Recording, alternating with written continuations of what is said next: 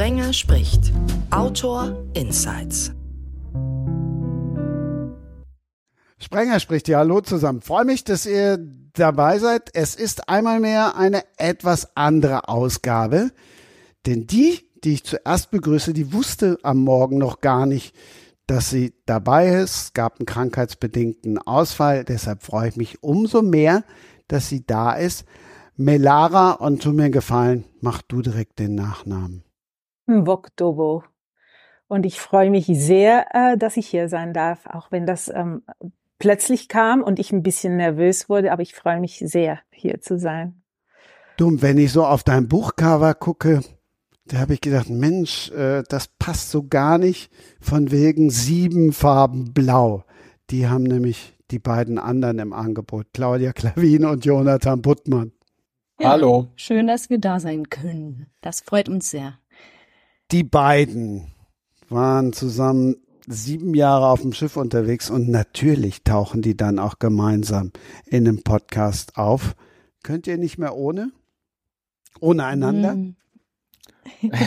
nicht jetzt ohne Podcast, so meinte ich das nicht. Naja, das war schon vorher so. Es hat sich dann nur noch verstärkt, quasi durch die Reise. Und jetzt können wir erst recht nicht mehr ohne, äh, ohne einander. ja, und wir sind natürlich auch sehr durch die Reise schon sehr eng äh, zusammengewachsen. Ähm, das war nicht immer so. Wir waren äh, zwei Großstädter, zwei Berliner, zwei Jobs zwei Freundeskreise und ähm, da hat uns der eine oder andere doch auch ein bisschen skeptisch beäugt oder zur Seite genommen, unserer Freunde, und hat gesagt, ey, wollt ihr das wirklich machen auf so engen Raum zusammenleben? Wir hatten ja ein Boot, das ein relativ kleines Boot, das zehneinhalb Meter lang war. Es hat keine Türen gehabt, außer die Klotür.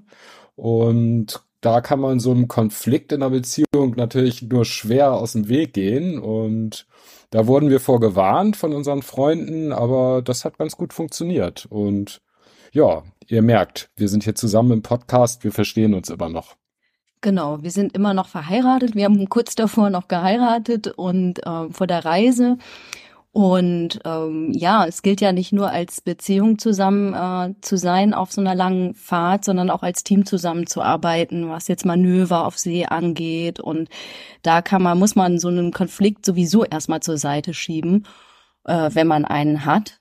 Und ich muss auch sagen, dass wir uns eigentlich recht gut verstanden haben. Ähm, wir haben die meisten Konflikte, wenn dann eher ausgemuffelt, sage ich mal, als jetzt großartig aus, äh, ausgetragen. Also ich verstehe total, ähm, was ihr da beschreibt und was auch super ist, die sieben Jahre habt ihr hinter euch gebracht. Also der kritische Punkt ist ja dann auch überschritten. So, man sagt ja immer das verflixte siebte Jahr. Mhm. Und ich, also ich, ich kann mir das gut vorstellen, ähm, dass ihr dann natürlich dadurch, dass ihr auch ein Team seid, ähm, auch einen anderen Zugang habt. Das, da geht es nicht nur um diese Beziehung. Also das kann ich sehr gut ähm, mir vorstellen. Und ich könnte mir das, glaube ich, schon vorstellen, aber es muss schon jemand sein, mit dem man sich gut versteht und sich auch wirklich kennt. Also nicht, dass da die, diese bösen Überraschungen kommen. Und das scheint bei euch der Fall gewesen zu sein, dass ihr euch doch schon gut kanntet. Ja, wir kannten uns tatsächlich schon vorher einige Jahre und ähm, witzig ist ja, dass äh, so eine alte Seglerweisheit, die besagt ja, dass ähm, ein Jahr an auf See oder auf einem Boot als Paar, das zählt so viel wie fünf Jahre an Land. also von ja. daher sind wir 35 Jahre unterwegs gewesen, wenn ich mich jetzt nicht verrechnet habe. Ähm, und das ist natürlich auch ein Prozess, der wächst. Man, man muss ja wenn man auf hoher See ist, ist man ja dauerhaft unterwegs und wir waren teilweise über Wochen unterwegs. Ähm, und da muss man ja natürlich auch schlafen und da muss man in dem Augenblick natürlich auch die, die Verantwortung völlig abgeben an den anderen. Das heißt, man muss ihm praktisch sein Leben in die Hand geben, um selber abschalten zu können und schlafen zu können und während der andere halt das oder die andere das, das Boot halt in der Zeit manövriert. Und das schafft natürlich auch ein totales Vertrauen in die Fähigkeiten des anderen. Muss ich noch sagen, dass man äh, oder dass wir, wenn wir auf See waren, ähm, das längste waren über drei Wochen am Stück. dass es dann ja auch so ist, dass eben einer schläft oder sich ausruht und der andere eben draußen ist. Es gibt sozusagen auf See weniger Konfliktpotenzial an sich in der Beziehung als jetzt vielleicht vor Anker oder in, in einem Yachthafen. Ähm, denn man ist äh, eigentlich mit sich selbst beschäftigt auf so einer langen Tour. Man lässt die Gedanken schweifen. Man achtet darauf, dass die Segel richtig gesetzt sind. Solche Geschichten. Man bewundert das Meeresleuchten oder so. Also es gibt wenig, ich sag mal so äh, Köppe-Einschlagpotenzial gerade auf langen Touren, was viele Menschen ja vermuten, aber das ist eigentlich gar nicht so. Man ist äh, viel mehr mit seiner Umgebung und sich selbst beschäftigt. Das wäre genau meine Frage gewesen, weil äh, also da habe ich das richtig verstanden, dass ihr dann immer eigentlich einen anderen Rhythmus habt, so wie Schichtarbeiter. Genau, richtig. Ja, es gibt da verschiedene Systeme, wie die Leute das machen, aber es ist schon so, dass man ähm, ähm, in einem bestimmten Rhythmus, in so einem Wachwechsel, sagt man ja, so kennt man es aus der aus der Schifffahrt, das ist so der Fachbegriff, halt ähm, auf das Boot aufpasst. Das heißt, einer ist immer verantwortlich und der andere hat frei. Mm, wir haben das immer eine Zeit lang gemacht in einem Drei-Stunden-Rhythmus, ähm, zumal dieser, dieser Wachrhythmus auch nicht so eng gestrickt ist. Also da kann man das auch durchaus so machen, dass man sich eine, eine Eieruhr stellt. Ja, das Boot segelt von alleine mit einem Autopiloten. Ähm, und dass man eine Eieruhr, was weiß ich, auf 20 Minuten stellt. Man muss ja nicht dauerpräsent sein wie, wie beim Autofahren. Und es reicht, dass man alle 20 Minuten einmal den Kopf rausstreckt und guckt, ob alles in Ordnung ist. Okay. Aber eigentlich ist das schon so, dass man halt sich regelmäßig abwechseln muss. Aber das heißt, ihr habt euch nur gut verstanden, weil ihr aus, euch aus dem Weg gegangen seid?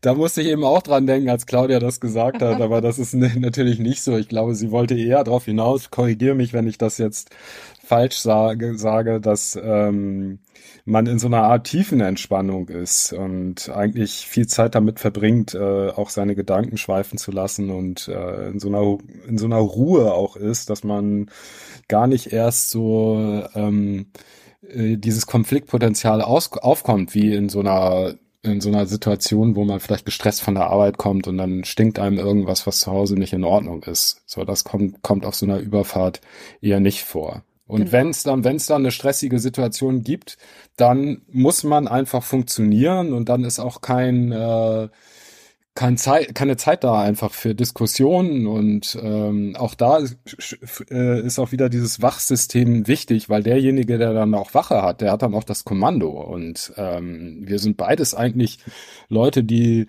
die nicht so Fans von strengen Hierarchien sind und lieber auf Augenhöhe kommunizieren, aber auf einem Boot, wenn es schnell gehen muss, dann ist es wichtig, dass in dem Augenblick einer der Captain oder die Kapitaner ist, wie wir sie ja bei uns genannt haben. Und der hat dann in dem Augenblick auch das, dann das Sagen und das haben wir vorher auch so verabredet.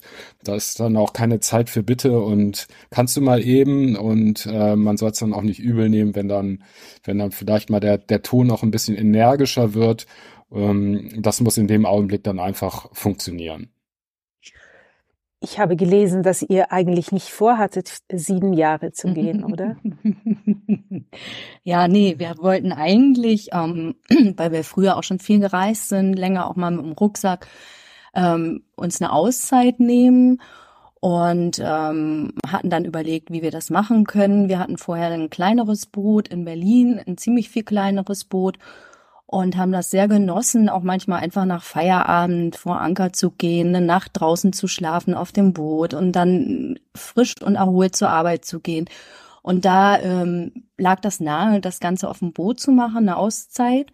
Und die war so für ein bis zwei Jahre geplant. Aber da haben wir dann gemerkt, nach ein bis zwei Jahren, wir sind noch gar nicht da, wo wir hin wollten. Sowohl, sage ich mal, jetzt so äh, physisch, äh, psychisch äh, hat es einfach noch nicht gereicht. Ja, und dann ähm, ging das Überlegen erstmal los.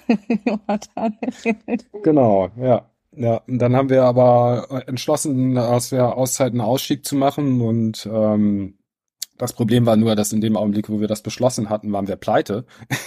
Ja. Also wir hatten eigentlich gar kein Geld, um das zu machen, aber wir haben dann gesagt, so, jetzt setzen wir alles auf eine Karte und sind zurück nach Berlin geflogen, ähm, aus Panama und haben dann ähm, wirklich alles, was nicht nied- und nagelfest war, äh, versilbert, sprich verkauft. Ähm, ich bin dann aus meinem Tonstudio, das ich damals, wo ich noch Teilhaber war, damals ausgestiegen. Das hat uns auch noch ein bisschen Geld gebracht.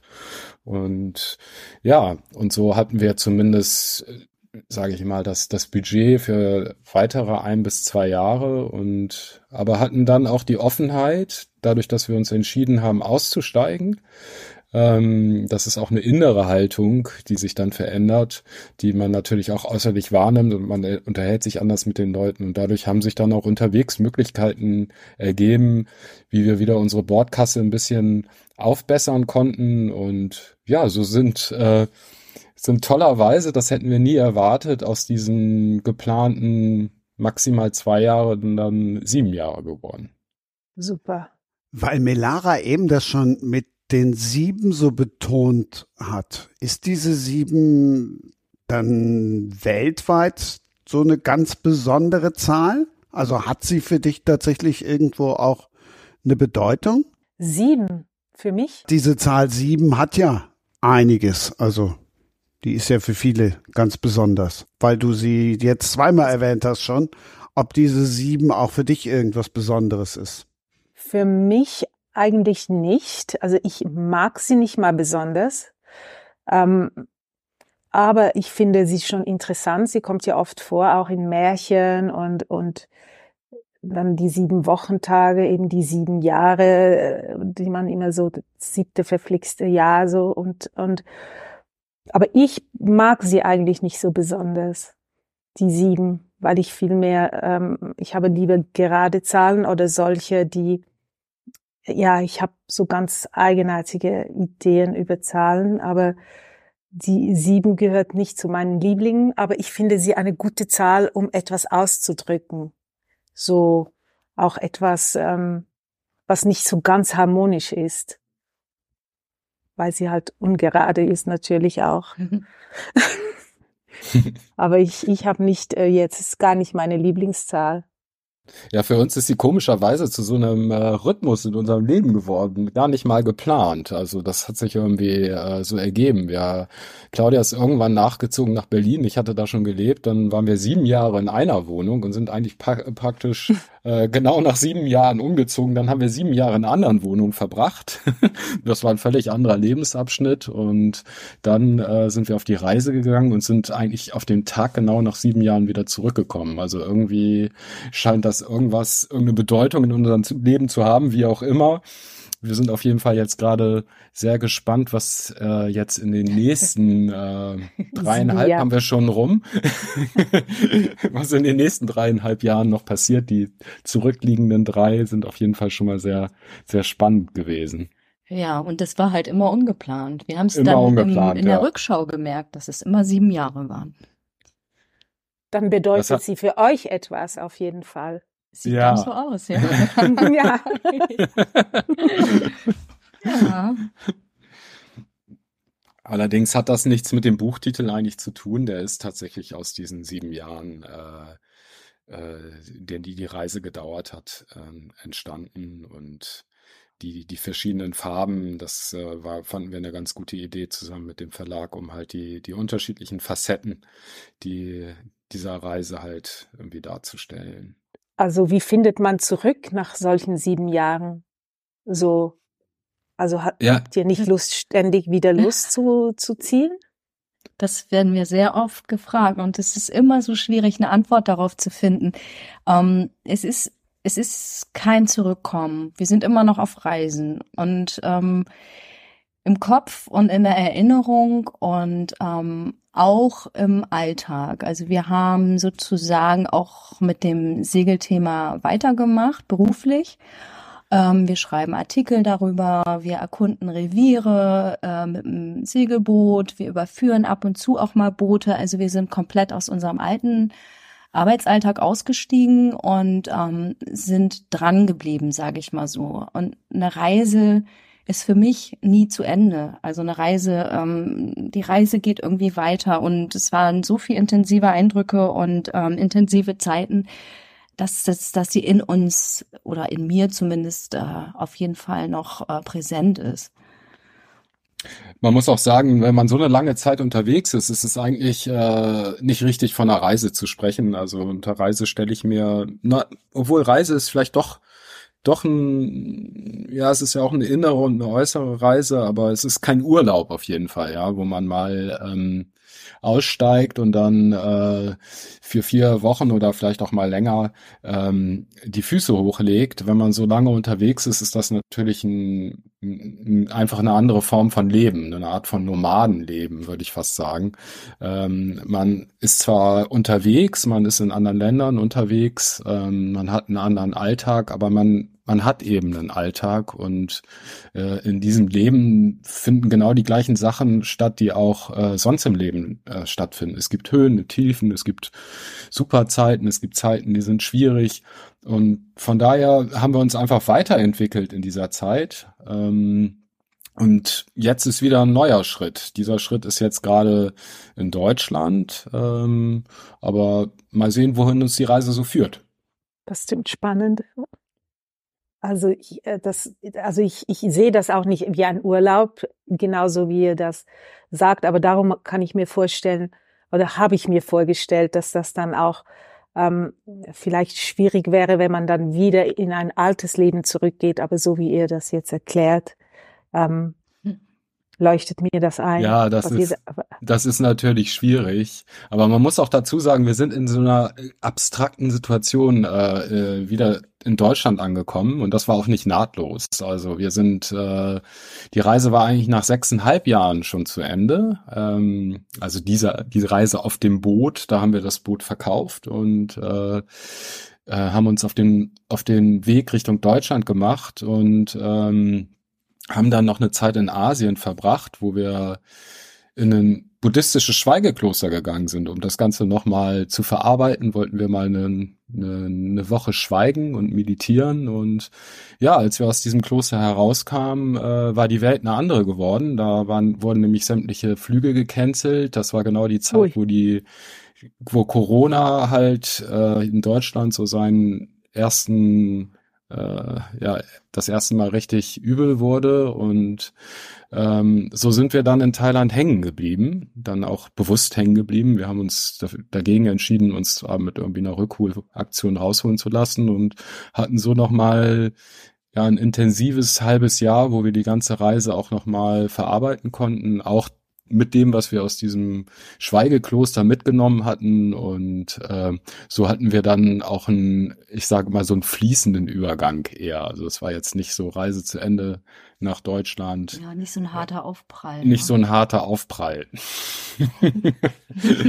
Obwohl wir ja hier äh, sehr herzlich willkommen geheißen wurden. Also harter Aufprall wäre eigentlich auch falsch. So, ja, nee, aber ähm, nee, das meine ich damit auch nicht. Aber in, hm. in, in diese Realität geworfen zu werden nach, nach äh, dieser Zeit, mhm. der sozusagen äh, Freiheit, äh, die sich über den Horizont und unser Leben auch äh, ähm, definiert hat ähm, in, in der Lockdown-Welt. Mhm. Ja.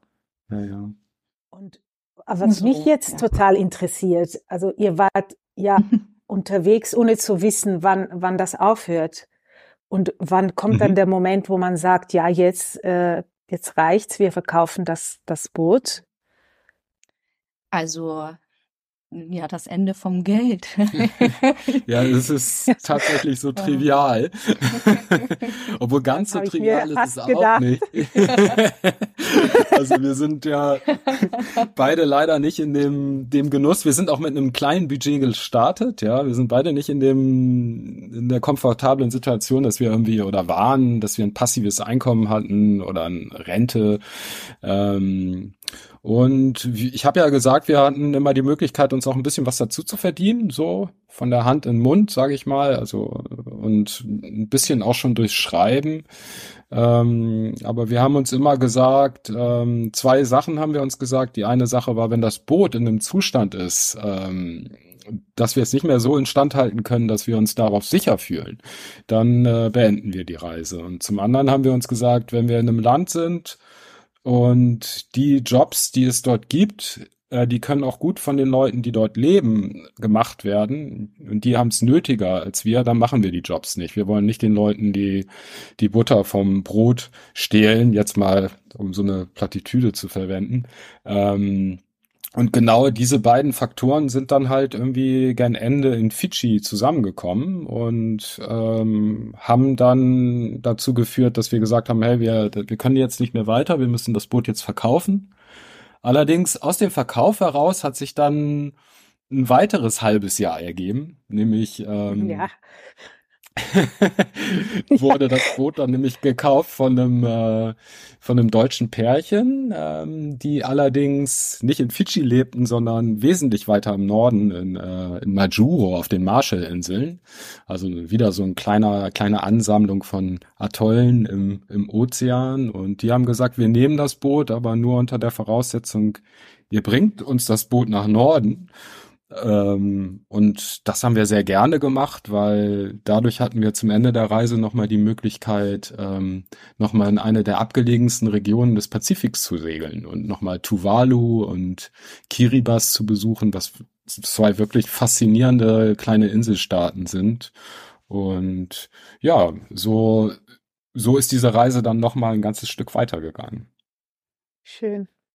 Tuvalu, da werden jetzt viele sagen, Mensch, da habe ich doch neulich irgendwas drüber gelesen. Also eins kann ich euch sagen, Tuvalu verdient eine Schweinekohle, weil ich zum Beispiel auch eine E-Mail-Adresse oder eine Homepage habe, wo am Ende dieses TV steht. Damit verdienen die tatsächlich das allermeiste Geld. Mhm. Und ansonsten war auch zu lesen, dass es die Insel vielleicht bald gar nicht mehr gibt, weil ja, genau sie untergeht. Mhm. Ja, nicht nur Tuvalu. Also da ähm, in dem äh, Raum haben wir, äh, sind wir auf viele Atolle getroffen und vor allen Dingen auch in Kiribati schreibt man's, Kiribati spricht man das, ein riesengroßer Inselstaat auf dem Äquator gelegen. Ähm, also in, in, einzelne Inselchen, die sich äh, Kiribati nennen. Und ähm, ja, da hat ähm, einer der Regierungschefs äh, auch schon Land gekauft äh, in Fidschi, höher gelegenes Land, um seine Bevölkerung umsiedeln zu können, weil sich das jetzt nicht mehr um Jahrhunderte handelt, sondern tatsächlich nur noch um Jahrzehnte. Ja. Ja, das war nochmal in der Tat auch eine sehr mhm. ähm, eine sehr interessante Erfahrung zum Ende der Reise, gerade in Kiribati. Also Tuvalu ist, äh, ist da herrscht buntes polynesisches Leben, obwohl diese, diese Katastrophe natürlich ähm, präsent ist. Ähm, in Tarawa, also der Hauptinsel dieses Inselstaates Kiribati äh, sieht es ganz anders aus. Auch da sind die Leute unglaublich freundlich. Also die die gesamte Bevölkerung im Pazifik ist unglaublich gastfreundlich, unglaublich äh, offenherzig äh, Fremden gegenüber. Ähm, allerdings dort ist uns eine Atmosphäre begegnet, die wir so nicht für möglich gehalten hätten. Denn Tarawa ist zum einen einer der ja, da hat eine der blutigsten Auseinandersetzungen zwischen den äh, US-Amerikanern und den Japanern stattgefunden während des Zweiten Weltkriegs. Die haben sich dort äh, übelst bekriegt. Äh, da stehen immer noch überall Bunkeranlagen rum und Geschütze, wo die Leute halt teilweise drin oder drauf wohnen. Also da sind Tausende von Leuten damals gestorben. Äh, glücklicherweise haben sie die die Einheimischen da zumindest evakuiert, die ja mit diesem diesem Krieg jetzt überhaupt nichts am Hut hatten, den sich da die Supermächte ge geliefert haben. Ähm, und zudem ist, äh, ist das jetzt einer der überbevölkersten äh, Staaten überhaupt oder Regionen überhaupt, weil dort auf sich auf engstem Raum, äh, das ist ja so ein Ringatoll, ähm, die Leute tummeln und äh, es gibt keine Kanalisation, es gibt ein gewaltiges Müllproblem, äh, von den ganzen ähm, Luxusgütern, die wir aus der westlichen Welt dahin transportieren, uns aber keine Gedanken machen, wie sie wieder wegtransportiert werden können. Und ja, mit allen Problemen. Also die, äh, die Lagune ist so hoch mit Kolibakterien verseucht, dass man dort drin nicht baden kann. Und der Geburtstag eines Kindes, der erste Geburtstag wird mehr gefeiert als die Geburt, weil ähm, weil, weil es einfach nicht, äh, nicht davon ausgegangen wird, äh, dass das Kind werden kann, dass das Kind den ersten Geburtstag überhaupt erlebt.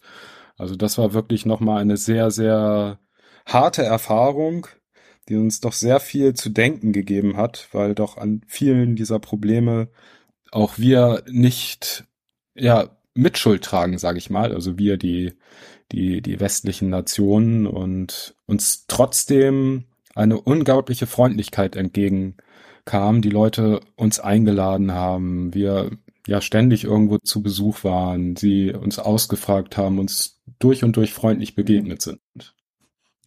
Und weshalb ist diese Kindersterblichkeit so hoch? Ähm, Hygiene. Also es, äh, die Leute leben auf, auf engstem Raum. Also wirklich äh, Hütte an Hütte und es gibt keine Kanalisation. Es gibt, wie gesagt, ein gewaltiges Müllproblem. Es ist, ähm, ist ein Atoll. Ein Atoll hat wenig Mutterboden. Ähm, also es kann nur begrenzt, können da Sachen ähm, angepflanzt werden. Ähm, und die Fläche schrumpft, äh, da halt das Meer anfängt auch zu steigen. Und ja, also es gibt ein Vitaminproblem, es gibt ein Hygieneproblem. Ähm, das sind alles so auch eine keine besonders gute medizinische Versorgung. Das sind alles so Sachen, die zusammenspielen äh, genau. Das Klima ist eben ja auch dort feucht und, und heiß und da, wenn eine Wunde nicht vernünftig versorgt wird, dann infiziert die sich und manche äh, sterben tatsächlich auch einfach an einer kleinen Wunde, die dann, äh, ja, irgendwann sich dann ordentlich entzündet.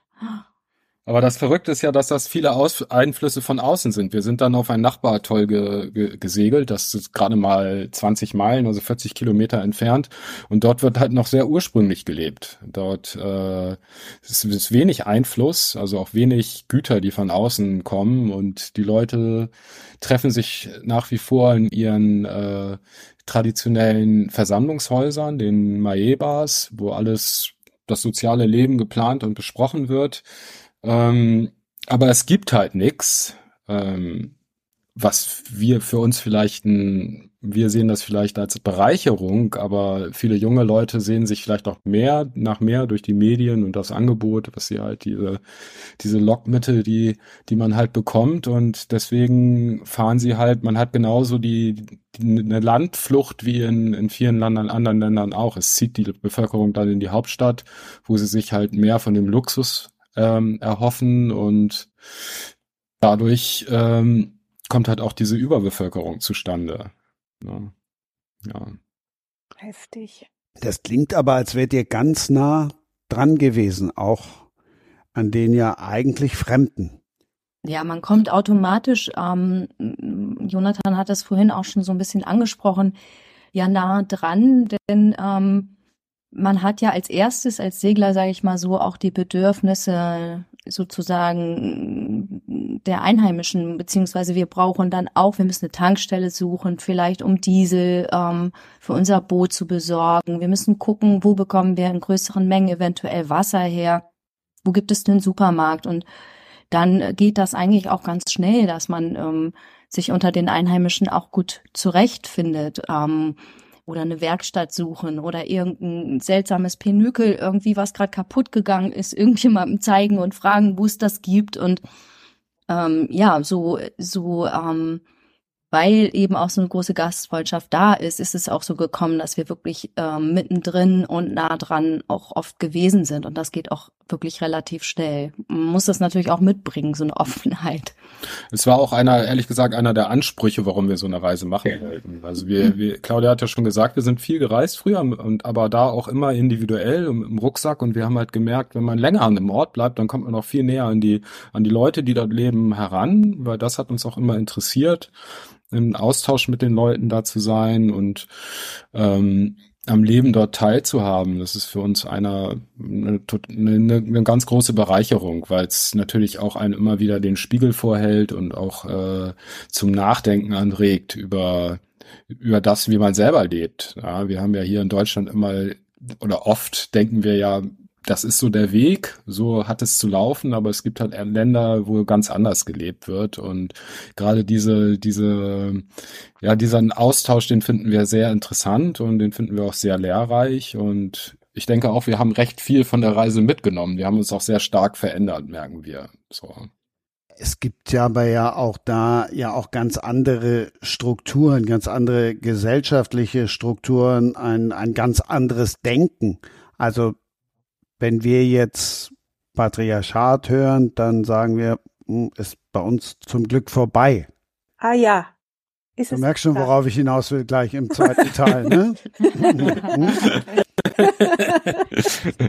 da fragst du den Richtigen mit drei Schwestern und sechs Nichten. also ich bin sozusagen, äh, ich glaube, in einem sehr emanzipierten Haushalt aufgewachsen. Ich glaube aber nicht, dass die patriarchalen Strukturen, ähm, dass wir die überwunden haben. Ich glaube, die gibt's durchaus noch in unserer Gesellschaft. Ähm, aber also wir mussten uns immer ein bisschen, äh, wir haben uns immer ein bisschen ange äh, belächelt, sage ich mal, weil uns aufgefallen ist, dass wir auf dieser Reise in so alte Rollenmuster gefallen sind. Also dass zum Beispiel ähm, Claudia sich mehr um den um den Haushalt gekümmert hat, sage ich mal, an Bord und und ich so die schweren Sachen äh, geregelt habe. Aber das hatte einfach das hatte einfach ganz praktische Gründe, weil ich einfach viel größer bin und auch stärker bin. So habe ich dann den Anker hochgehoben und äh, und schwere Sachen gemacht, wo Claudia die Claudia hat die Zeit dann einfach genutzt, um um das an Bord zu machen. Aber wir mussten uns dann doch oft mal angucken und dann doch irgendwie wieder lachen, weil das konnten wir uns irgendwie überhaupt nicht vorstellen, weil wir doch zu Hause ganz anders gelebt haben und auch eigentlich immer Wert darauf gelegt haben, dass das irgendwie möglichst gleichberechtigt stattfand. Ja, das stimmt, aber ähm, man muss auch manchmal ein bisschen Wertung wegnehmen, denke ich. Dann ist es auch einfacher, sich zu sagen, ja gut, dann mache ich heute mal das, was klassisch Frauenrolle ist oder so. Aber ähm, muss es das sein? Habe ich mich immer gefragt. Ihr habt gerade im Hintergrund schon Melara lachen hören. Gleich mhm. kommt die Auflösung, warum. Vernimmt sich, was man will, dann wilde Gerüchte entstanden. Fast nichts davon stimmt. Tatort. Sport. Wenn Sporthelden zu Tätern oder Opfern werden, ermittelt Malte Asmus auf meinsportpodcast.de. Folge dem True Crime Podcast, denn manchmal ist Sport tatsächlich Mord. Nicht nur für Sportfans. Melara, jetzt klär mal alle auf. Warum hast du gerade ganz laut den Finger hochgehoben? Ähm, ja, also ich bin mit Jonathan total einig, dass wir das auch in der westlichen Welt überhaupt nicht überwunden haben. Und was mir auch so durch den Kopf ist jetzt als was ihr da erzählt habt von der Rollenaufteilung. Ähm, ich finde grundsätzlich Aufteilungen überhaupt nicht das Problem, sondern die Wertung, was man dann Absolut, ja. diesen Rollen genau. zuschreibt. Also diese, diese Aufgabe, die die Frau dann übernimmt, oder der Mann übernimmt, das, das kann ja total logisch sein oder okay, weil der eine kann das besser und der andere das oder macht es lieber. Aber wenn man das abwertet oder sagt, dass Frauenarbeit oder Haushalt ist niedriger und, und das schwingt ja dann mit und das ist für mich dann patriarchal, aber nicht, dass eine Teilung stattfindet. Weil ich muss ehrlich sagen, ich koche tausendmal lieber, als dass ich äh, Wasserflaschen schleppe. Und, und ähm, Absolut, ja. wenn, wenn man mir aber dann sagt, ja, Kochen ist total eine niedrige Arbeit und ich als Mann würde niemals einen Kochlöffel berühren, dann wird es ähm, äh, herabwürdigend und, und umgekehrt natürlich. Und, und darum, ähm, also zum einen äh, musste ich ein bisschen äh, lachen, weil du so optimistisch dann gesagt hast, ja, in der westlichen Welt ist das ähm, überwunden Glaube ich nicht. Und, und das andere ist eben, dass ich ähm, total einig war jetzt auch mit Claudia, die gesagt hat, dass man muss die Wertung rausnehmen. Also das ist das Problem, dass man etwas wertet und nicht, dass man es vielleicht aufteilt. Für mich. Genau. Und ich ja. bin viel in, also ich habe, ich, ich bin ähm, halb Kamerunerin und ich bin sehr viel in Kamerun. Ich habe auch länger in der Karibik gelebt. Also, und auch in der Schweiz, so in ländlichen Strukturen, meine Großeltern. Also ich kenne das Patriarchat wirklich auf ganz, ganz viele ähm, Weisen, also europäisch oder afrikanisch, karibisch und das, das hat, ähm, ich glaube nicht, dass man das so schnell überwindet. Dünnes Eis, ist es in der Schweiz noch schlimmer als in der Karibik?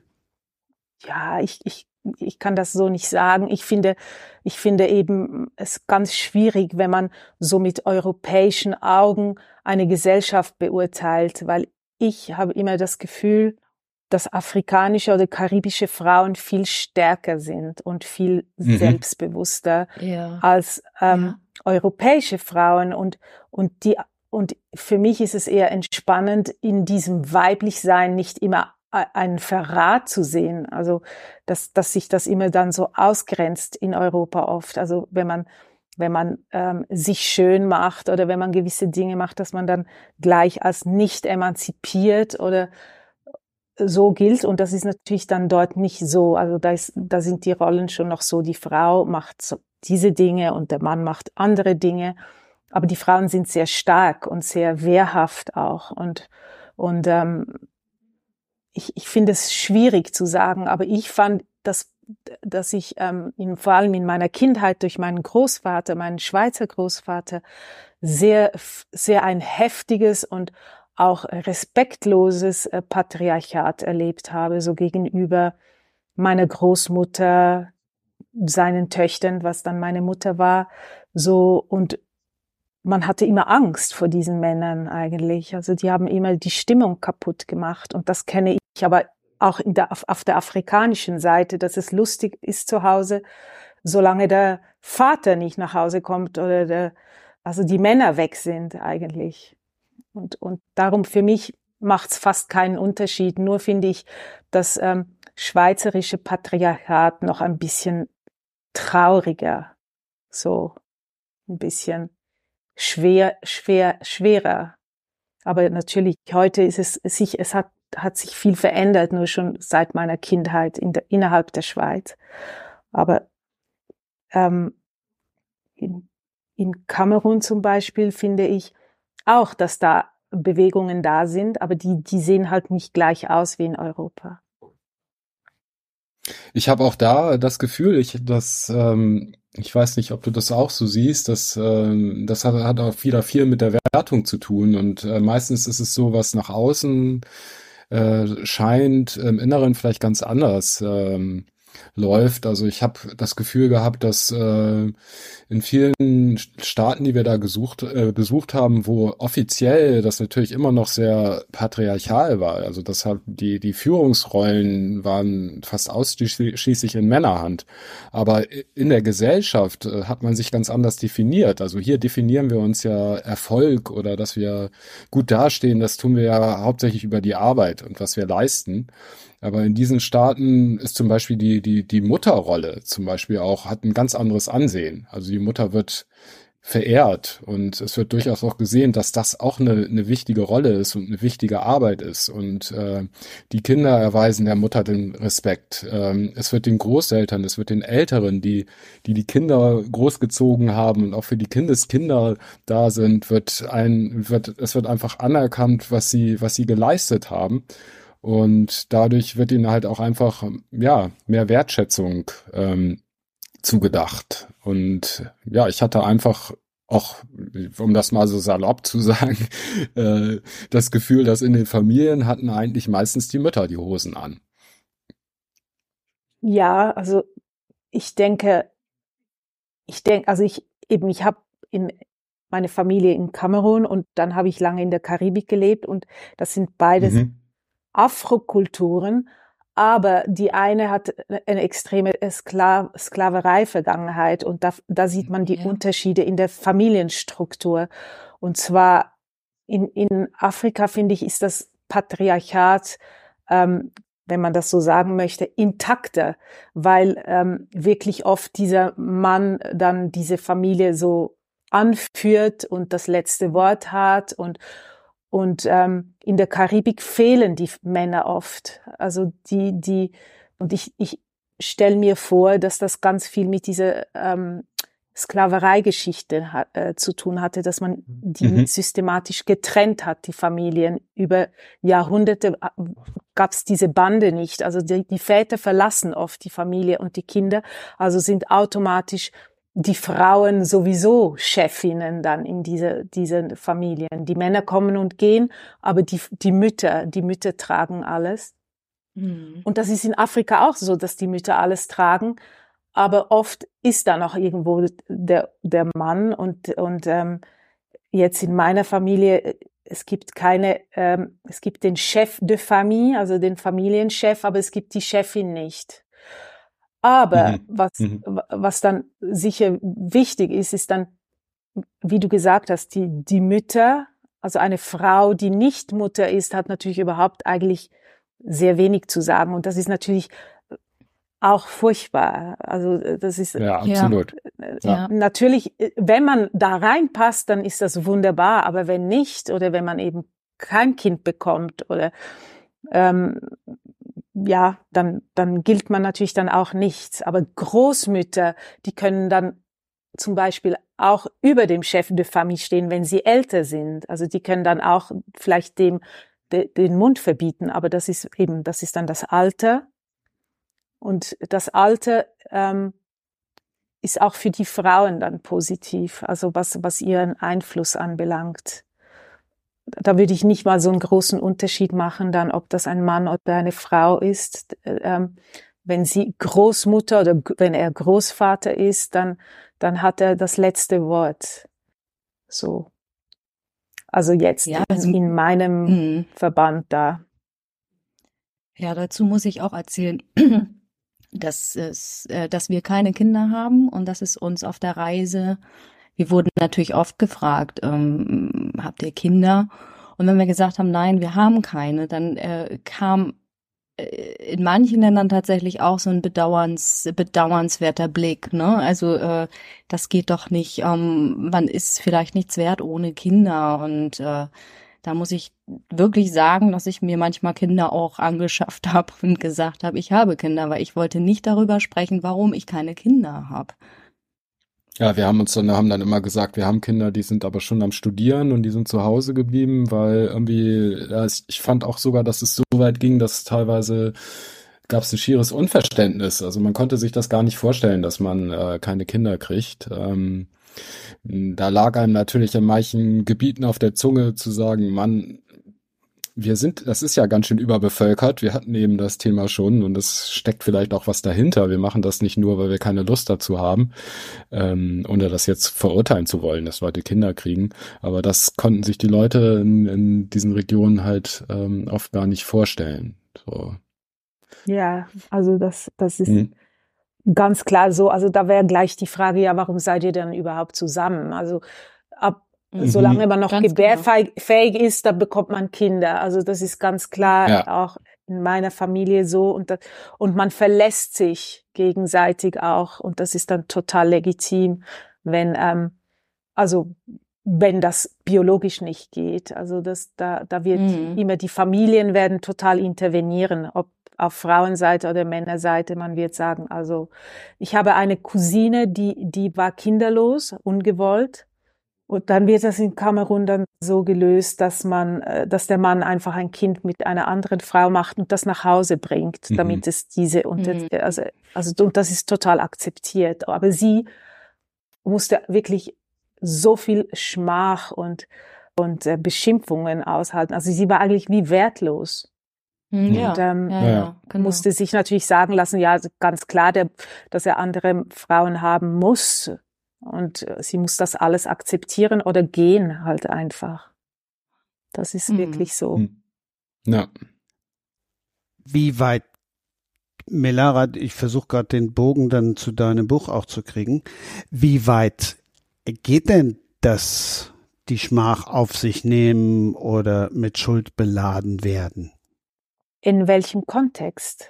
Über den wir gerade gesprochen haben, über den Kontext Familie dann, innerer Familienkreis. Ich will auf dein Buch hinaus, wo es ja um Missbrauch geht.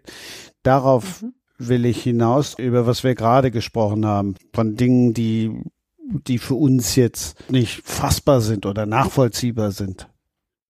Ich bin mir nicht sicher, wie ähm, wenig nachvollziehbar das für europäische Menschen ist, weil das war ja vor vielleicht 50 Jahren hier nicht anders. Also ich denke, meine Großmutter hat acht Kinder geboren, meine Schweizer Großmutter, und sehr katholisch, ländlich. Und dann habe ich sie mal gefragt, ja, wolltest du denn diese Kinder alle bekommen? Und dann hieß es natürlich, nein, also ich hatte ja keine Wahl. Also, da, da, also das war auch verlangt einfach, dass man die bekam und dass die Frau ähm, vor allem im katholischen ähm, oder sehr also religiösen Kontext äh, ist das ja heute noch so, ähm, dass man davon ausgeht, dass das die Aufgabe ist.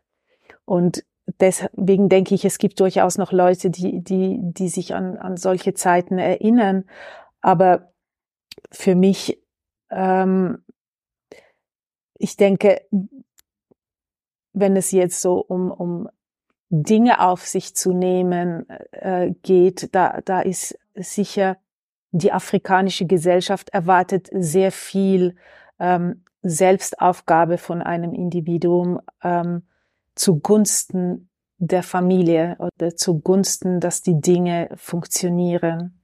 Also so individuelle Bedürfnisse muss man zurückstecken eigentlich, das wird erwartet.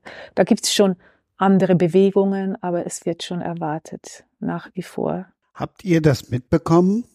Seid ihr so nah eingetaucht oder haben die euch so nah rangelassen? Ähm, schwer zu sagen, ja. Also es, es ich überlege gerade. Ähm, ich, ich denke, ähm, ja, was eben gesagt wurde, dass ähm, es äh, normal ist, eben viele Kinder zu kriegen und so, das haben wir ja mitgekriegt, das haben wir vorhin ja auch schon beschrieben von dem bevölkerungsreichsten Land oder Ort, den wir dort besucht haben.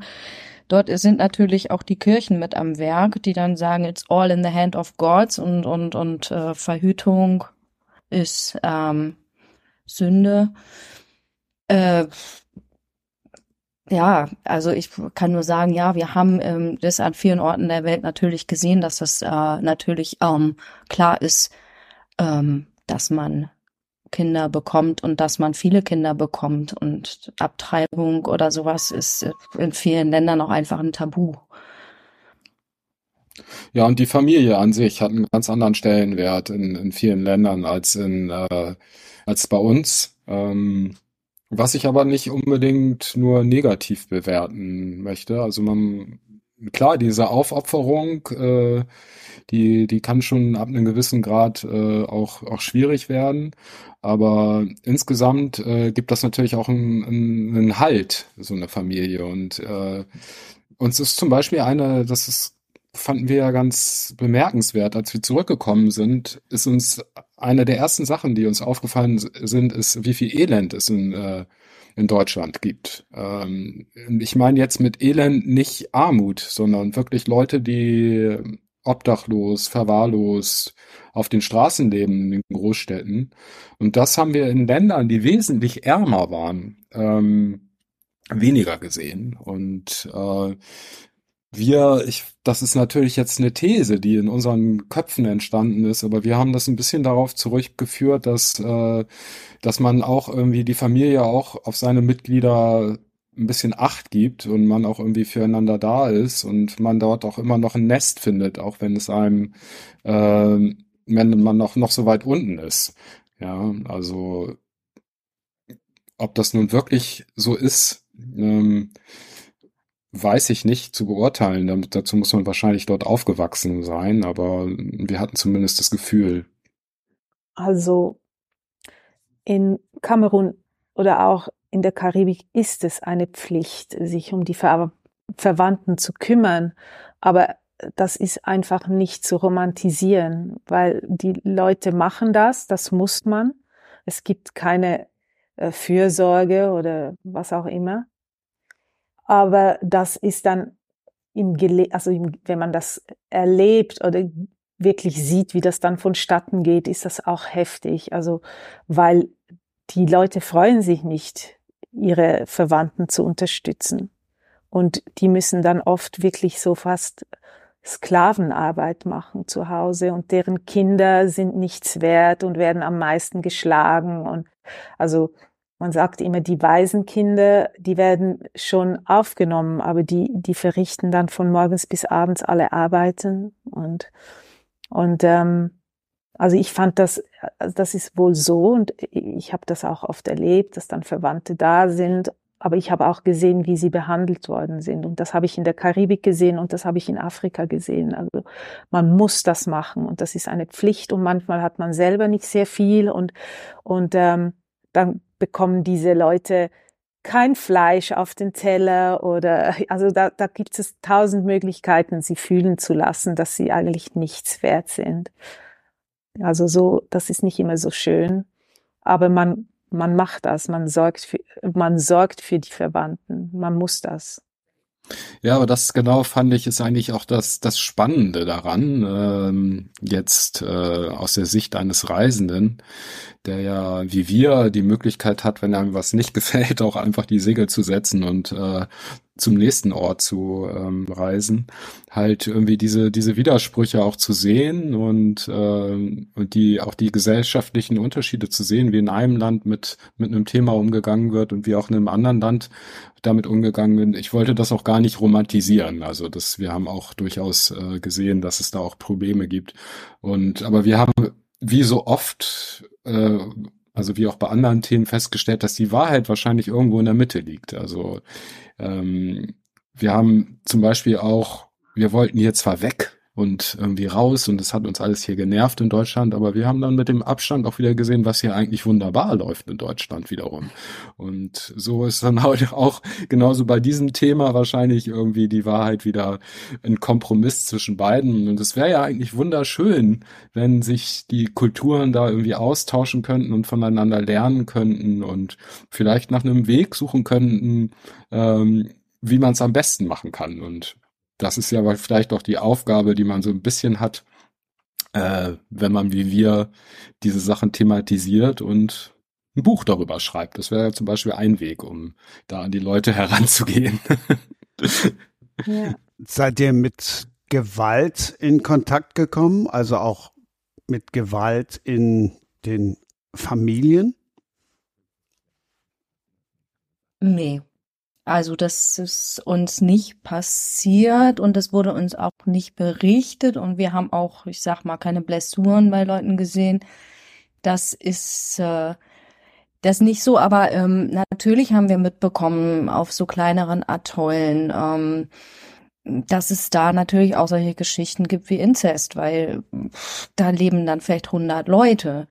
Und das ist natürlich in dem Sinne auch äh, eine Gewalt äh, aus unserer Sicht. Und ähm, ja, das Einzige, was ich jetzt irgendwie so anführen könnte.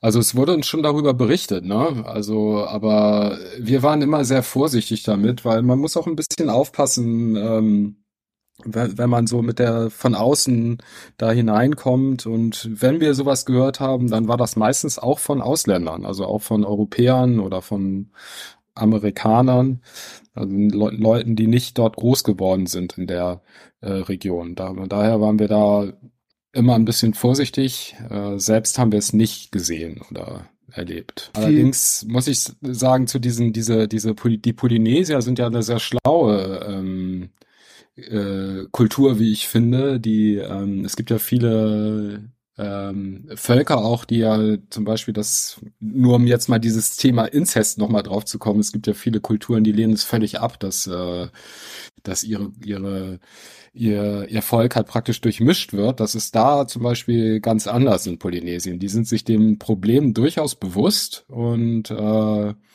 sind auch stolz darauf, können ihre Ahnen bis in etliche Generationen zurückbestimmen und da ist auch mal ein Engländer oder mal ein Deutscher mit dabei oder jemand, der aus einer anderen Pazifikregion kommt und da sind sie auch stolz drauf und das ging sogar so weit, dass wir teilweise doch mal gefragt wurden, ob wir nicht mal ein paar Freunde vorbeibringen wollen äh, könnten, denn sie bräuchten doch mal ein bisschen ein bisschen Durchmischung in ihrer Gesellschaft und das wäre doch eine Bereicherung und also das fand ich ganz interessant, weil uns das eigentlich nur in Polynesien so begegnet ist. Die anderen Völker sind ja da immer eher ein bisschen zurückhaltender, was das angeht.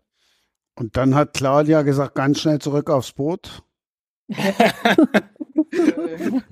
also es ging, es Ich ging wurde in beide gefragt Richtungen. Nach meinen Freundinnen. Ja, das habe ich auch gedacht. ja, ja, also ähm, das habe ich dann aber gelassen. Also die würden schon kommen, wenn sie Lust hätten. Nicht aus solchen Gründen. ja, ja. Den konnte ich jetzt nicht liegen lassen. Umso schwerer ist dann jetzt natürlich der Übergang, jetzt den ernsthaften Übergang wieder zu kriegen. Ich wollte Sie eben schon stellen, die Frage, wie viel Fiktion steckt denn dann in den fünf Schwestern, die auszogen, ihren Vater zu ermorden, in deinem Roman, der im April 2023 erschienen ist, Melara? Ziemlich viel natürlich, weil ähm, also da, da, da, das hat nie stattgefunden, diese Geschichte.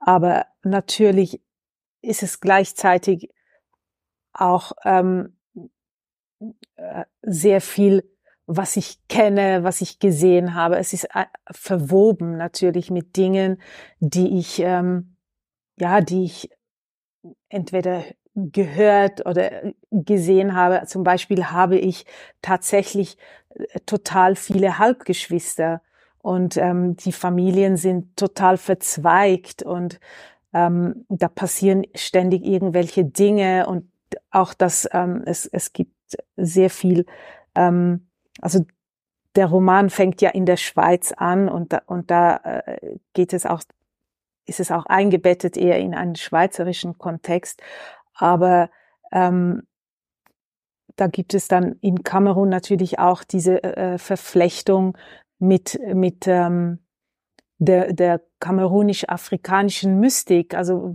an, woran man glaubt, wie man jemanden beerdigt, wie die Familien eben so äh, weit sind mit wahnsinnig vielen Zweigen und der, eben der Respekt von, von, äh, von ähm, Leuten, die man eigentlich nur anprangern möchte, aber man muss das trotzdem machen und das sind natürlich Dinge, die, die habe ich, die kenne ich, die habe ich erlebt, die, die finden in meiner Familie statt.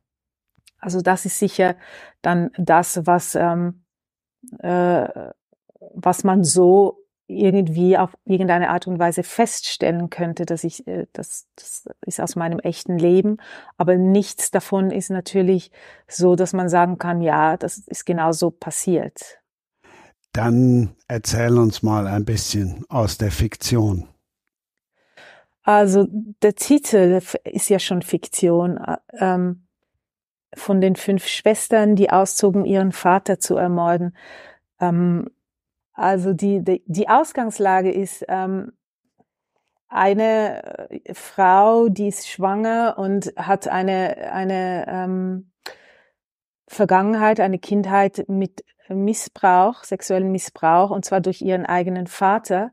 Und sie hat bisher sehr viel Selbstzerstörung betrieben. Also da sie ist bulimisch, äh, sie sie hat sie kann sich nicht akzeptieren mit ihrem Körper und als sie dann schwanger wird und dieser Bauch so aufschwillt, ähm, wird das immer schlimmer und sie hat dann so einen Albtraum, wo sie sich sieht, dass sie eigentlich ähm, sich selbst umbringt, also indem sie sich in diesen Bauch ein Messer stößt und als sie aufwacht, denkt sie, jetzt ist Schluss damit, das geht so nicht, weil ähm, seit Jahren äh, richte ich diese Aggression gegen mich anstatt gegen den Verursacher. Und sie hat dann die Idee, dass sie sagt, okay, ich muss jetzt äh, meinen Vater umbringen und ich werde meine Schwester fragen, ob sie mitmacht. Und äh, sie ruft die Schwester an und die Schwester sagt dann, ja, super Idee. Und die sagt dann, aber wir haben ja noch andere Schwestern und das sind dann die Halbschwestern, die hätten doch auch äh, einen Grund da mitzumachen und unsere Mütter eigentlich auch, äh, also alle diese verschiedenen Mütter. Und am Schluss geht es eigentlich darum, also diese Frauen, die machen das dann, die, die, die planen das, die sagen, okay, wir reisen nach Afrika, von der Schweiz nach Kamerun und werden jetzt unseren Vater zusammen umbringen. Und das ist sehr gespickt eigentlich durch Humor. Das ist vielleicht das äh, ausgefallenste an dieser Geschichte, weil es wirklich ein sehr heftiges, hartes Thema mit sehr viel Humor ähm, erzählt. Und diese Frauen fantasieren dann, also man im Verlauf des Buches, ich glaube es sind sechs, ähm, Mordarten, wie sie diesen Vater unter die Erde bringen. Und die sind skurril, die sind heftig, die sind schonungslos.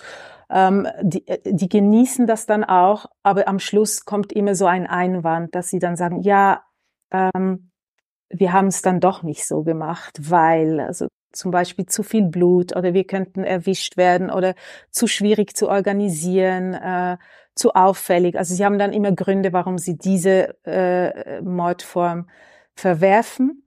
Und während dem äh, ist da die Handlung, wo man auch die verschiedenen Schwestern kennenlernt, ein bisschen, wo sie stehen, wie sie, ähm, wie sie mit dem Missbrauch, mit dem Gewaltthema umgehen, was sie dagegen machen, was für Auswirkungen das hat. Sie denken auch viel über über ähm, ja, also über die Gesellschaft nach und, und Sexualität. Also da wäre dann das äh, Vulva-Thema weil eine wünscht sich ähm, von einer Fee, also sie sagt, wenn, wenn ich die Welt verändern könnte, wüsste ich, was ich mir wünschen würde und das wären Zähne an die Vulva, weil dann wäre Schluss mit, mit Gewalt und die Männer würden sich sehr viel Mühe geben, äh, uns zu verwöhnen. Sie würden Kurse belegen, also sie fantasieren dann auch so, was, was könnte die Welt verbessern oder was könnte auch ähm, dieses patriarchalische System verändern. Eine sagt dann ähm, auch Schwangerschaften nach Zu Zufallsprinzip. Also ein Mann könnte genauso schwanger werden wie die Frau. Das wäre auch ein Wunsch und das würde dann auch vieles verändern und das, da fantasieren sie dann auch, wie eine Gesellschaft so aussehen würde. Und sie ziehen dann tatsächlich los und in Kamerun treffen sie noch eine andere Schwester, die nie weggegangen ist aus Kamerun und dann ähm, sollten sie jetzt diesen Vater umbringen. Aber sie sind natürlich alle keine versierten Mörderinnen und das wird alles ziemlich ähm, holperig und am Schluss äh, weiß man dann, glaube ich, erst auf den letzten Seiten, haben sie es geschafft, wie haben sie es geschafft. Ähm, und er wird dann auf jeden Fall beerdigt im Urwald. Und das ist auch ziemlich dramatisch, weil das ist dann so ein riesen äh, Event. Afrikanische Beerdigungen dauern Wochen. Und da erleben sie auch so einiges. So, das ist so in Kürze mal gesagt, was da drin vorkommt. Also wir haben jetzt viel gehört. Alles aufgelöst worden ist noch nicht. Und ihr habt auch gehört, da war so ein kleiner versteckter Hinweis auf Ausgabe 148. Wenn ihr die noch nicht gehört habt, solltet ihr die definitiv hören. Vernimmt sich, was man will, dann wilde Gerüchte entstanden. Fast nichts davon stimmt. Tatort Sport. Wenn Sporthelden zu Tätern oder Opfern werden, ermittelt Malte Asmus auf meinsportpodcast.de.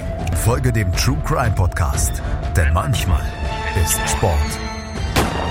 Tatsächlich Mord. Nicht nur für Sportfans. Ein ernstes Thema, also lustig verpackt. Es gibt dein Buch jetzt auch zum Glück als E-Book. Das ist ja für Segler jetzt ganz wichtig, weil so viele Bücher kannst du ja gar nicht mitschleppen, wie du in sieben Jahren lesen möchtest. Das Ja. ist richtig, ja. Also ich hatte ordentlich Bücher geschenkt gekriegt, bevor wir gefahren sind, so als Abschied und die passten auch noch rein.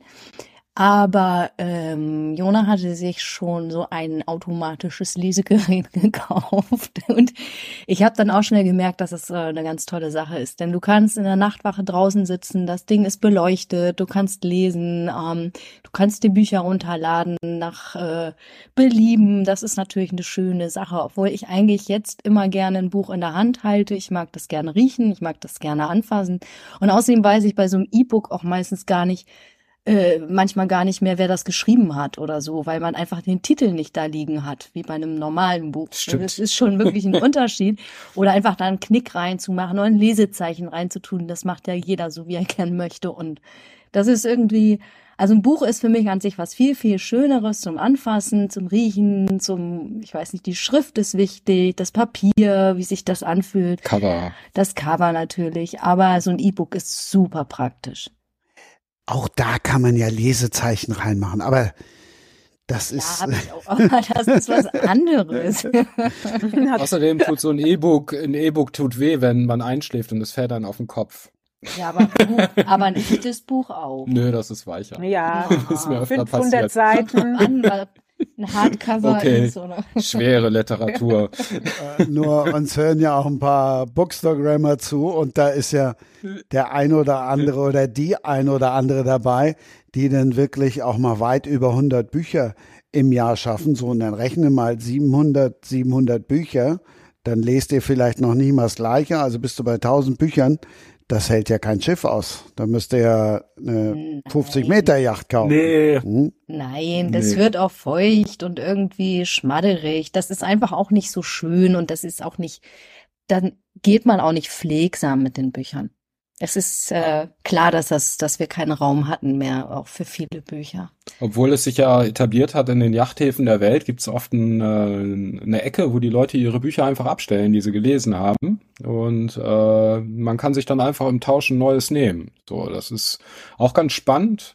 So liest man dann manchmal auch was, was man vorher eigentlich nicht gedacht hätte, dass er uns mal in die Hände nimmt. Das kann, äh, das kann dann sein, äh, seine Vorurteile bestätigen, aber andererseits äh, habe ich auch Sachen gelesen, wo ich dachte vorher, hm, das würde ich jetzt eigentlich nicht mit der Kneifzange anfassen, aber ähm, war dann doch positiv überrascht.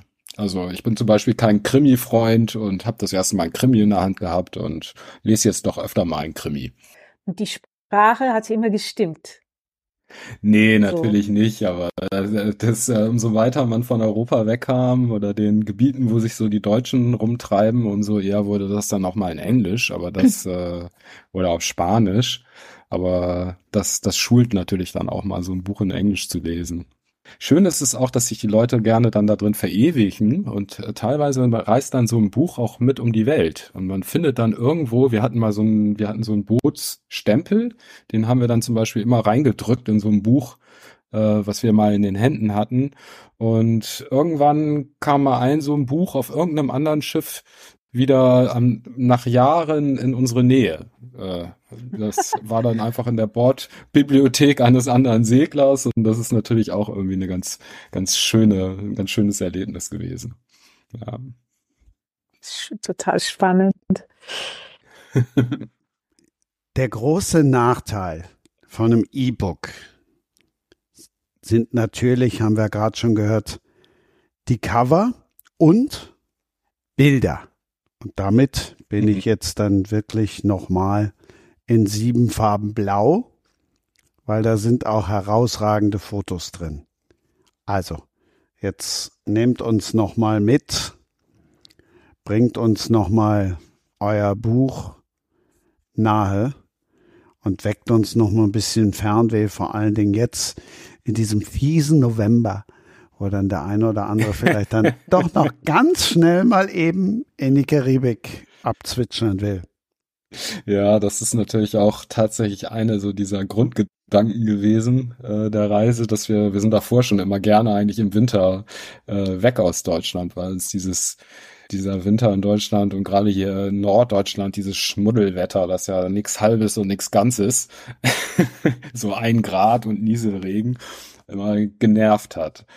Ähm, Ja, das ist auch ein Teil des Buches. Es fängt damit an, warum wir das eigentlich äh, gemacht haben, warum wir uns entschlossen haben, auf eine Reise zu gehen, äh, was uns dazu bewogen hat, auch unsere Sicherheiten, sage ich mal, aus, aufzugeben, diese vermeintlichen Sicherheiten, die wir hier in Deutschland haben und trotz äh, eines Alters von um die 40 Jahre, die wir damals waren, unsere Jobs zu kündigen und auf, auf Reise zu gehen, auf längere Reise zu gehen. Und das hat uns dann ähm, über die Jahre dann äh, von Berlin aus ähm, die europäische Küste runter, dann bis runter auf die Kapverdischen Inseln vor Afrika und dann rüber nach Brasilien und dann langsam hoch Richtung Karibik und dann zum Panama-Kanal gebracht.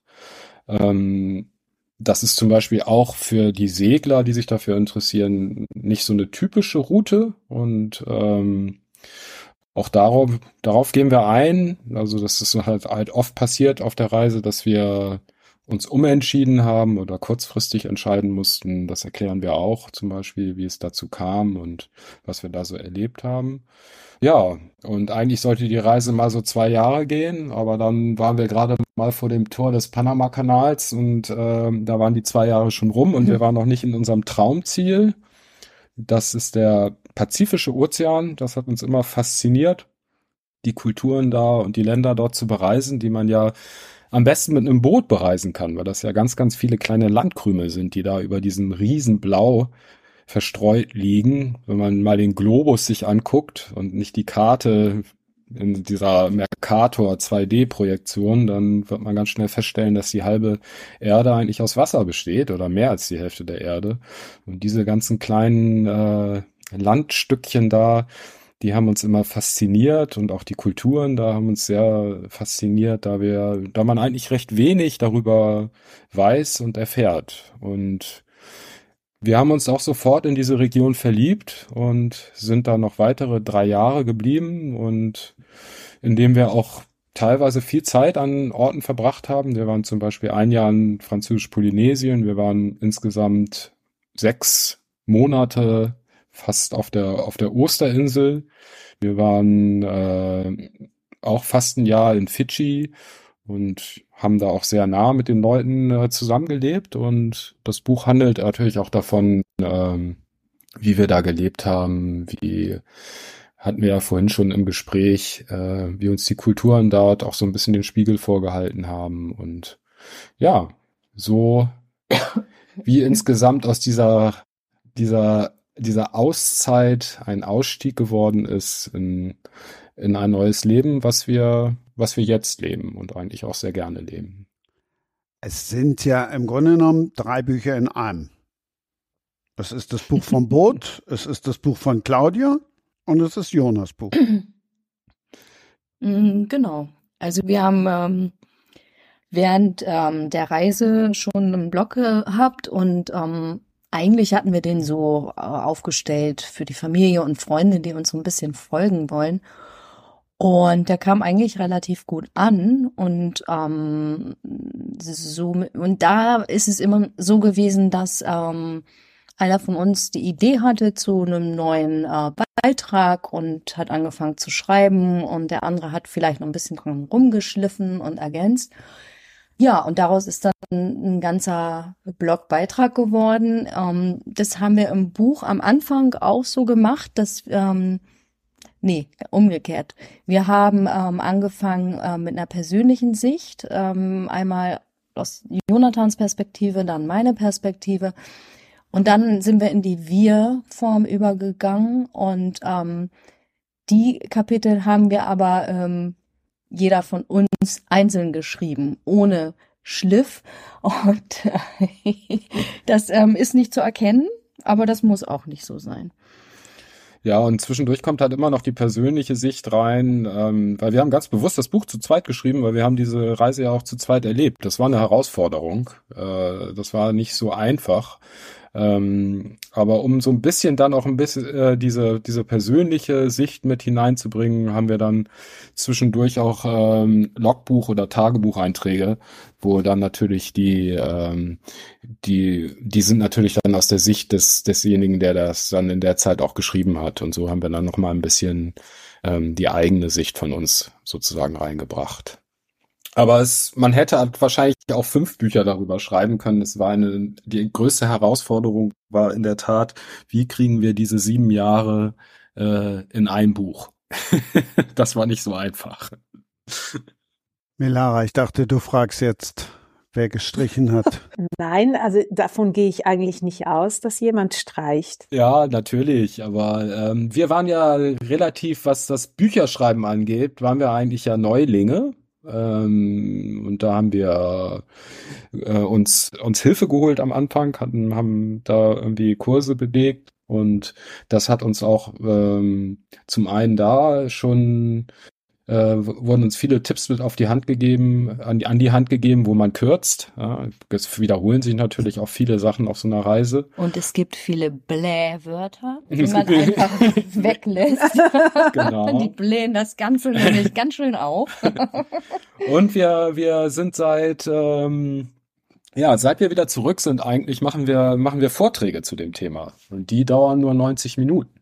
Äh, und äh, da wussten wir schon, also da waren wir schon damit konfrontiert, eine siebenjährige Reise in, in, in 90 Minuten zusammenzufassen. Die, das ist so eine Mischung aus Lesung, damals noch Blogbeiträge, jetzt sind's Buchlesungen und, äh, und kurzen Filmen und Erklärenden zwischendurch. Und so waren wir da eigentlich schon ganz gut vorbereitet.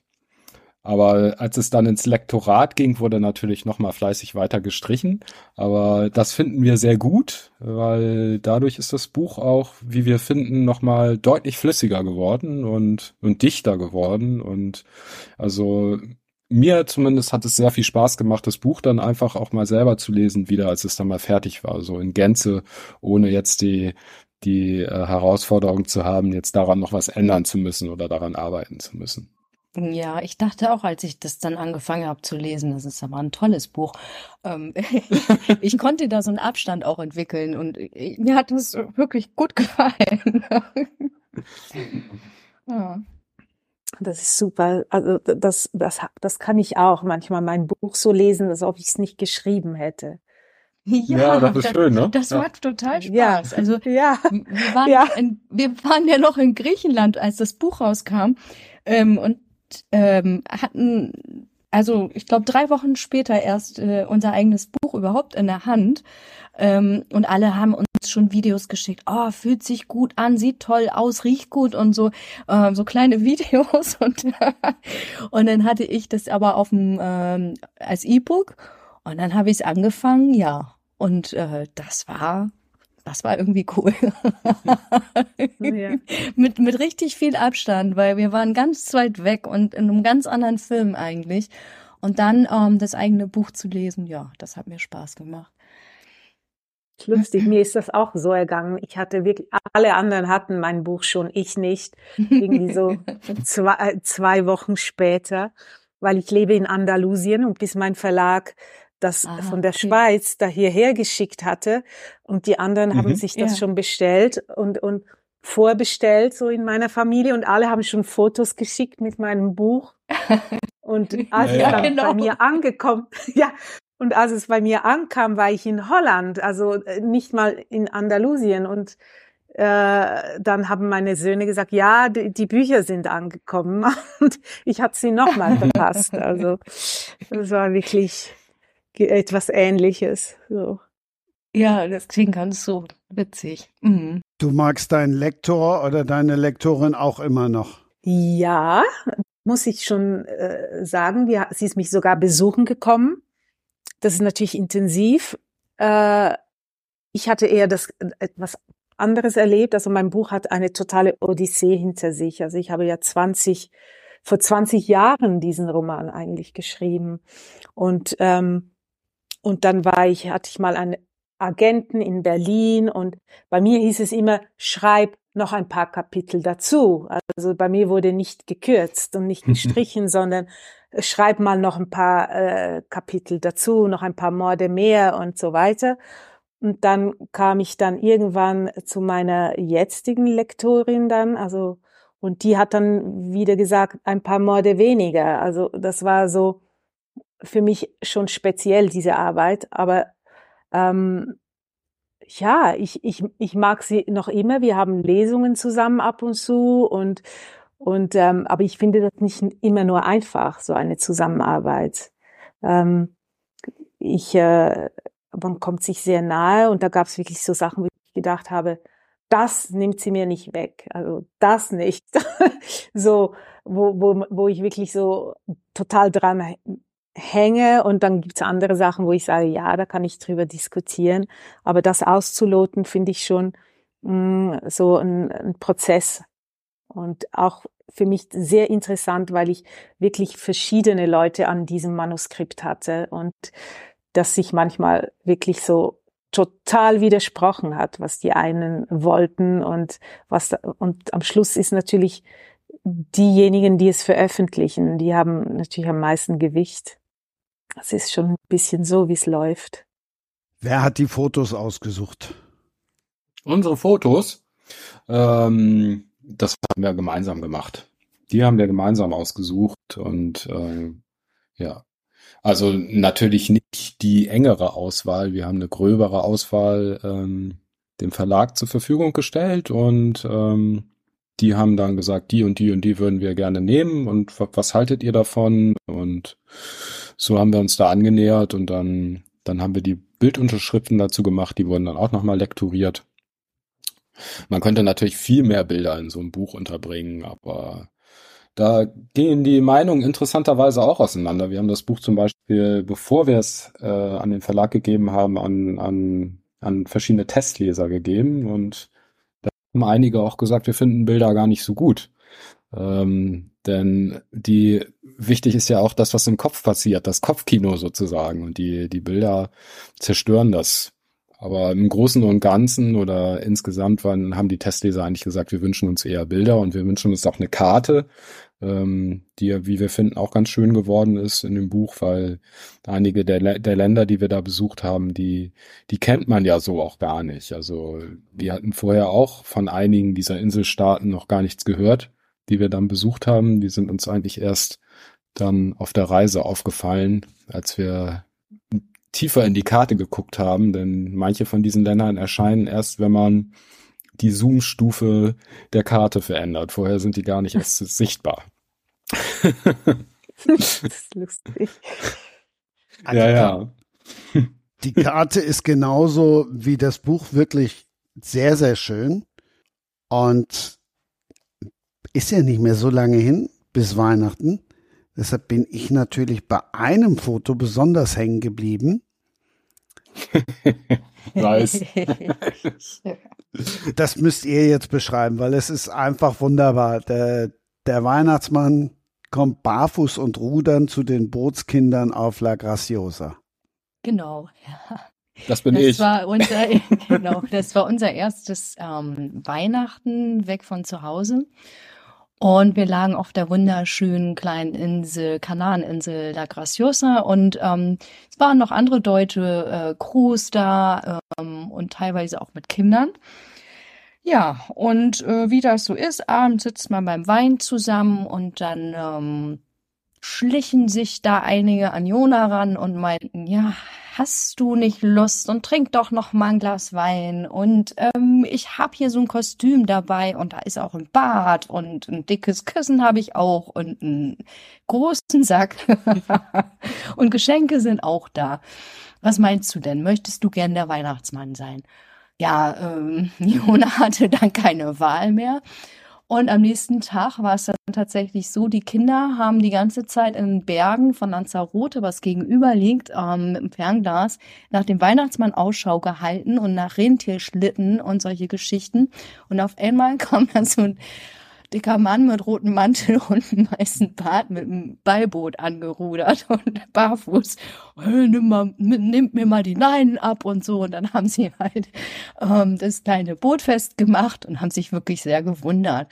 Also ein Mädchen hat mich danach am nächsten Tag dann doch mal gefragt, wo war Jonathan eigentlich, als wir die Bescherung gemacht haben? Aber irgendwie waren die noch recht klein und haben sich einfach über die Geschenke gefreut. Ja, das ist die Geschichte dazu.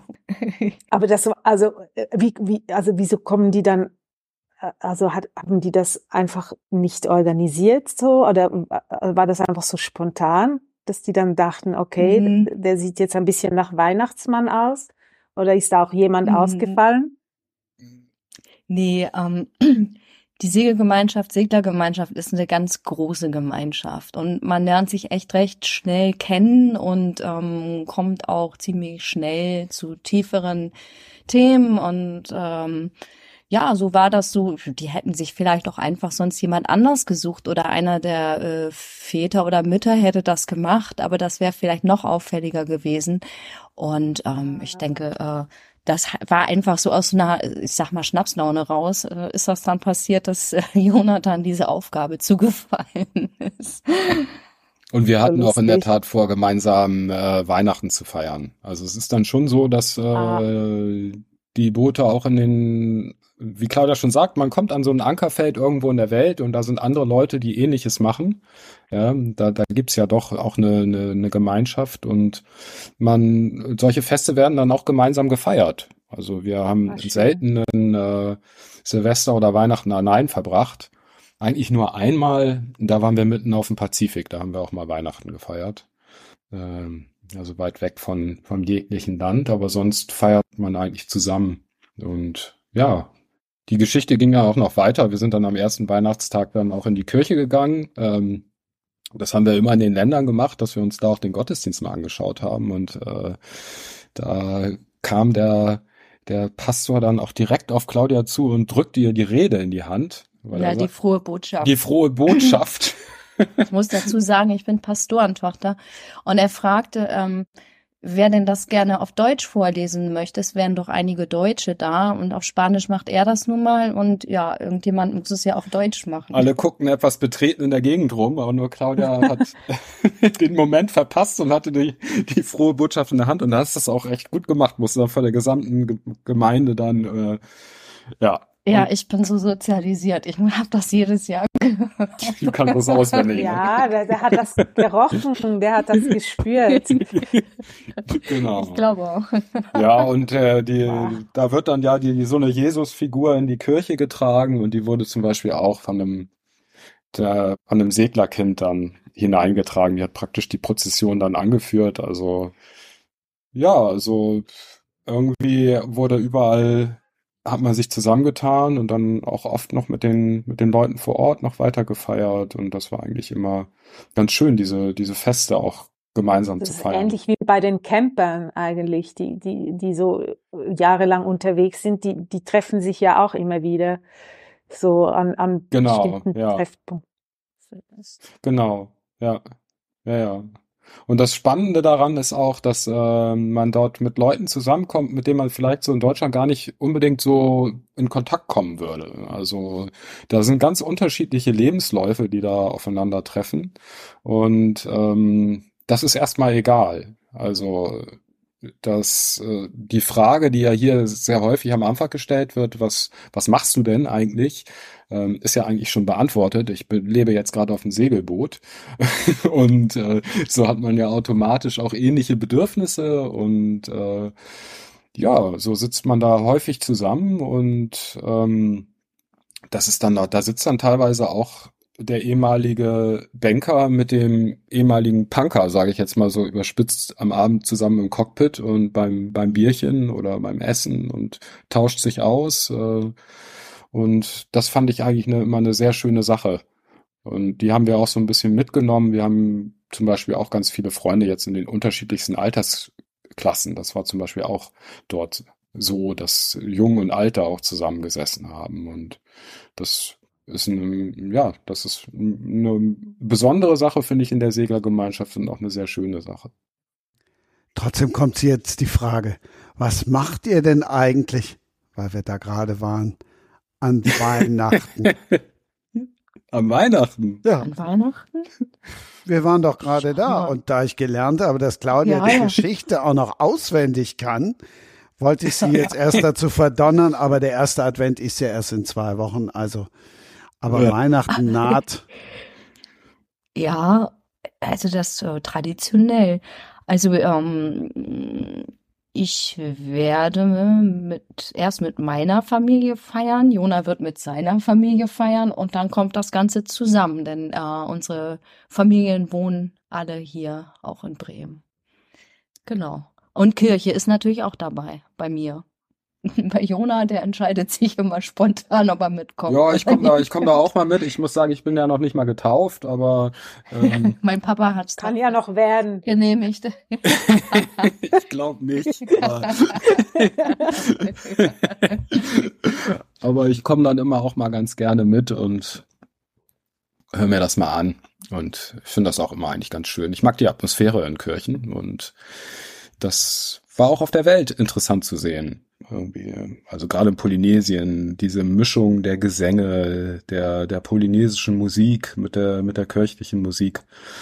Man muss dann vielleicht so ein bisschen äh, ausblenden oder verdrängen, dass natürlich auch die Kirche auch nicht nur positive Sachen in die anderen Länder gebracht hat, aber ähm, also sich, wir haben uns da es immer reingesetzt und uns haben vor allem die, die Zeremonien fasziniert in anderen Ländern. Wir sind eigentlich in fast jedem Land einmal in die Kirche gegangen und haben uns mal einen Gottesdienst angeguckt.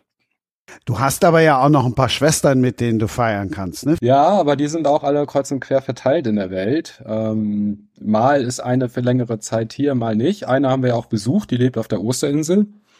Und Wow. also äh, ähm, von daher äh, ist das mal so, mal so. Mal in größerer Runde, mal in kleinerer Runde, je nachdem, wer gerade da ist.